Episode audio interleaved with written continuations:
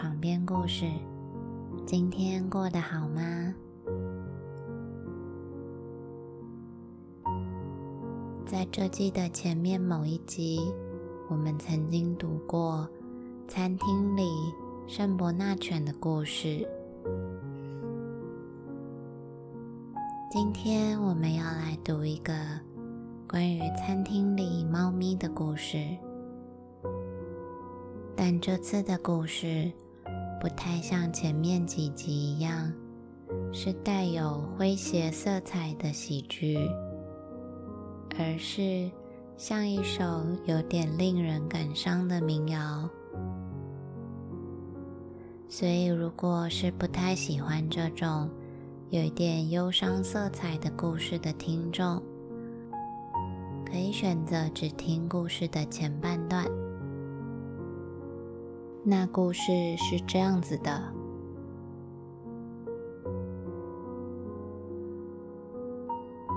小餐厅的老板诺瓦克先生是个性情乖僻的人。有时候，他春风满面的迎接客人，和每个人握手。客人们也常带一些小礼物。来赠送给他的妻子几枝鲜花、一小筐的蘑菇，或冬季带来的干香肠、腌制的腊肉等等。这纯粹是因为这家餐厅出售的啤酒味道非常纯正。遇到诺瓦克先生心情好的时候。他会向客人讨几只野兔，或是几块鹿肉，烹调美味的菜肴来款待大家。总之，只要是他心境愉悦的时候，他是一位难能可贵的好老板。他的妻子做面包片的时候。他会吩咐妻子把厨房的窗户关上，免得面包片被风吹凉。每周一肉送来的时候，他把肉分门别类地挂在粗大的木杆上，带着喜悦的神情，一块一块仔细翻看。鉴赏，好像在心里盘算哪块肉适合在哪种场合食用。遇上心情特别好的时候，他还会立刻从猪腿上割下肉片，不一会儿功夫，已经为客人端来奶油煎猪排。上面还淋了一层柠檬汁。他那漂亮的太太也会系着小围裙来与我们同坐。我们大伙儿兴高采烈，暗自庆幸终于遇到这么一位令人满意的餐厅老板。圣诞节接近的时候，光顾这家小餐厅可谓是赏心乐事。圣诞节的前一天，整个餐厅的顾客都参与装饰圣诞树的工作。这时，诺瓦克先生会端着白兰地和樱桃酒请大家喝。还有他那味道绝佳、风味纯正的啤酒，老板娘则招待大家她烘烤的圣诞点心。客人也几乎都自己带了一包家里做的甜品来作为酬谢。就这样，大家谁也不愿意离开餐厅。一直待到打烊时间。不过，我之所以喜欢诺瓦克先生，却始终是因为他店里的两只猫，两只乌黑的小猫，名叫露茜卡和巴弗林卡。两只猫总是跟在诺瓦克先生的背后，不管诺瓦克先生做什么，他们都陪伴着他。露茜卡和巴弗林卡，他们也喜欢坐在客人的膝上，直到客人站起身。或是他们厌倦了人手的抚摸，跳下去躺在火炉后面，把身体卷织成一个小团，甜蜜的睡着了。他们在睡梦中会叹着气，伸开四肢，露出黑里掺着火红毛色的小肚皮。仿佛整个餐厅就是他们的母亲。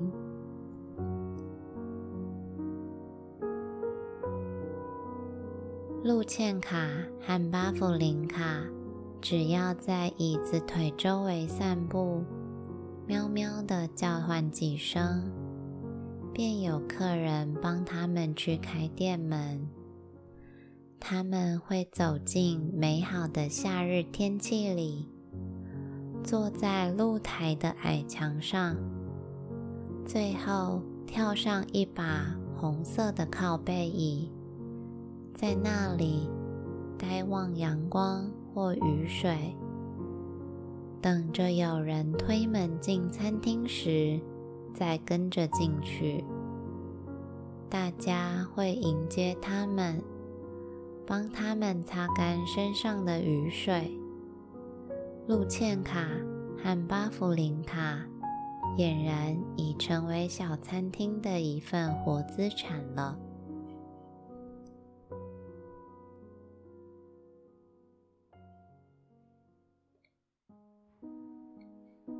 不过，也有这样的日子，诺瓦克先生突然就变了，一切都翻了个样。他像一匹警戒的马，耳朵竖在后面。他不帮客人端啤酒，即使端来，嘴里也会叨叨念念的。他不供应吃的，如果供应，也都是冰凉的。还有些日子。当我们聚集在餐厅门前的水泥地上，会发现玻璃门上挂着一个牌子，写着“今日停业”。尽管前一晚诺瓦克先生心情还很好，还与我们一起坐着聊天来着。另外，也有这样的日子。我们兴冲冲地走来，因为我们离得老远，就瞧见小餐厅灯火辉煌，明亮的像座灯塔。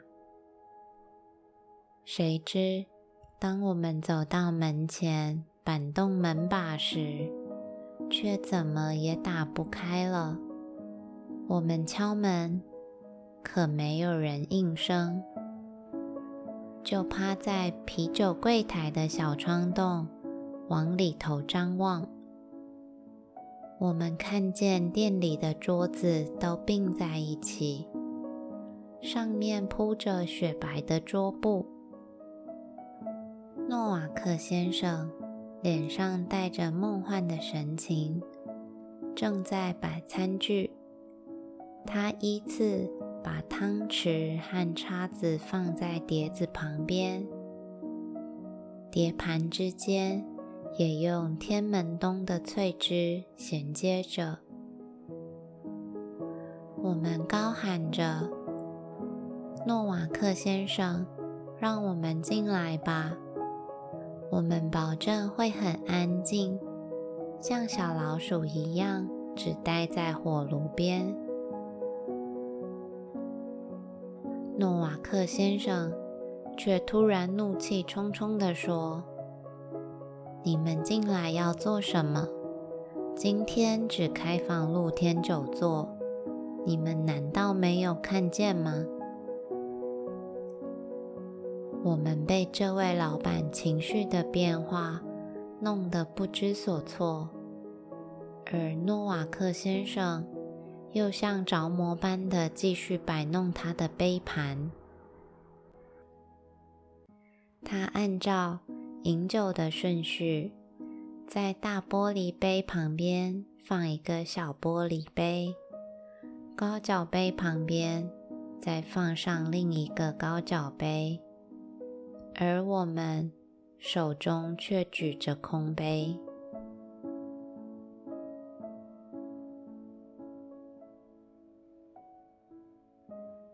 不过，我们不得不承认，诺瓦克先生如果心情好，他是世界上最可爱的餐厅老板了。他确实。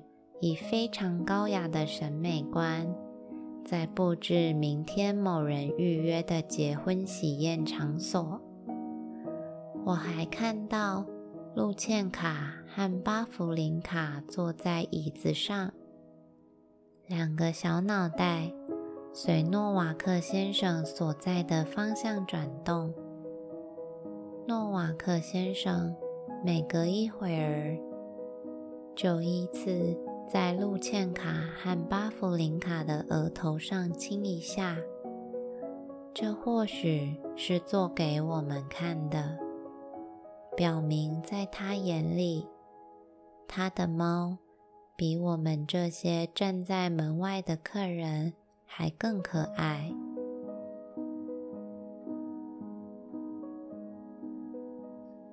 可后来出现的情况是。这种阴暗的日子持续的越来越长久。不久之后，这一天终于到来了。诺瓦克先生说他后天要搬家。这事虽然我们早有耳闻，但是实际听他说的时候，仍旧是非常惊讶，因此那天他邀请我们来餐厅，他将设宴招待，就当作是朋友的话别。谁知走进餐厅里，诺瓦克先生就像个陌生人似的。没有生炉火，椅子也是四脚朝天倒扣在桌上。他和妻子只忙着收拾东西、打包装箱。他端出来的啤酒甚至都没有泡沫。我们众人穿着大外套坐在那里的场景。也是够悲惨的了。路茜卡和巴弗林卡像我们一样，丝毫没有料到等待他们的将是什么样的命运。他们在大大小小的箱子间穿梭，帮忙收拾厨房用品。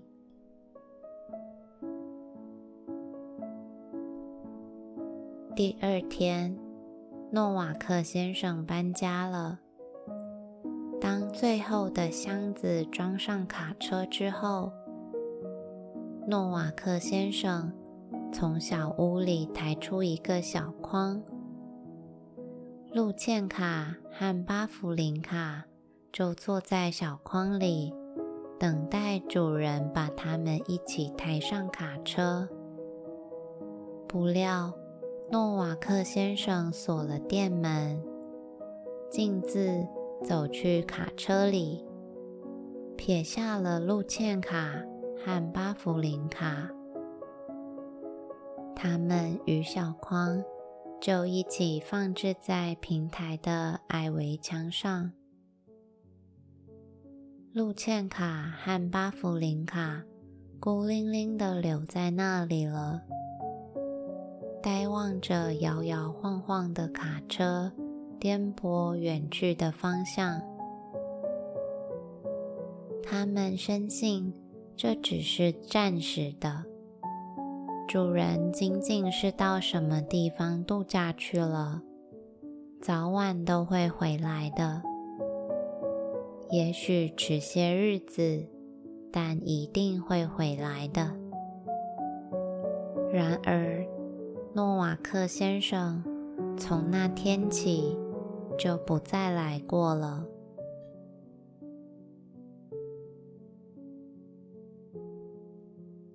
天开始下雨的时候，路茜卡和巴弗林卡就躲到柱子旁边一个窟窿，躲到地板下较为低矮的洞穴。他们仍旧。一动不动地望着主人该回来的那个方向，可是好几个月了，主人依然没有回来。其中来了几名陌生人，过了一会又走了。当他们打开店门时，路茜卡和巴弗林卡会跑进去，匍匐在火炉边，但陌生人将他们撵出门外，大声斥喝。路茜卡和巴弗林卡疑惑地靠近，可现在这些人对他们只是跺脚。有一天，一辆卡车驶来，他和诺瓦克先生坐着离去的那辆一模一样。车上跳下两个人，他们打开店门，把箱子、杂物搬进厨房、餐厅和几间起居室。随后，两人开始打水、洗地板、洗厨房用具。于是，我们这些顾客都闻风而至。业主是两个兄弟，他们向客人亮出了金银宏图。菜单上列出的主菜就有七大样。啤酒可能是来自比尔森的进口产品。两位年轻人精神抖擞，手脚很利落，说想要挣钱买汽车，说他们的店将天天营业，说的大伙儿心里热乎乎的，可却只有我不以为然。因为当巴弗林卡和路茜卡跑进店里，跳到我们的膝上，或在火炉旁边趴下时，新店主马上就将他们提在手里，扔出门外，还对他们大声嚷叫道：“说讲究卫生和养猫是势不两立。”就这样，路茜卡和巴弗林卡再也不能走进饭馆了。他们惶恐的瑟缩在平台的矮墙上。有过几次，我伸手想抚摸他们，可他们已经对人类失去信任了。而当小饭馆里，留声机声乐震耳，炉火烧得温暖通红，路茜卡和巴弗林卡却一看到有人走近，就拔腿逃窜。等店门关上，才又小心翼翼地折返，静静地坐在门畔，眼睛望着门把。我想，他们是在想着，会不会有一天，他们的好主人诺瓦克先生回来，会帮他们打开这扇门呢？后来，每天我在走进餐厅时，我的手按在门把上时，总不免犹豫片刻，扪心自问：我该进去呢，还是不该进去呢？然而，我是个意志薄弱的人，我进去了。还由衷的向两位新店主问好，但我的眼光总会望向那火炉旁烤得暖烘烘的地方。现在摆的是两把小铲，一把铲煤块，一把铲垃圾，而那个暖烘烘的地方。本该躺着路茜卡和巴弗林卡呀，现在这两只猫却坐在种花用的小木箱上，用灰色老鼠出动的眼神专注着凝视温暖的餐厅。今天寒风格外凛冽，窗玻璃上冰花交织成一张窗帘，掩盖了里面的世界。那是一个对路茜卡和巴弗林卡来说如此珍贵，却再也无法到达的世界了。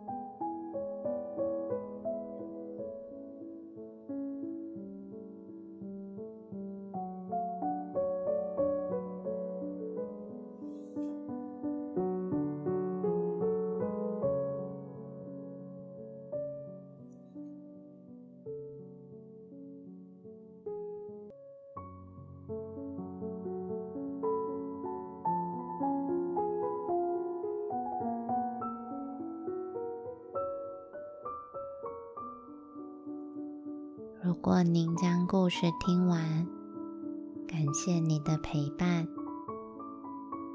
那么晚安，我们下次再见。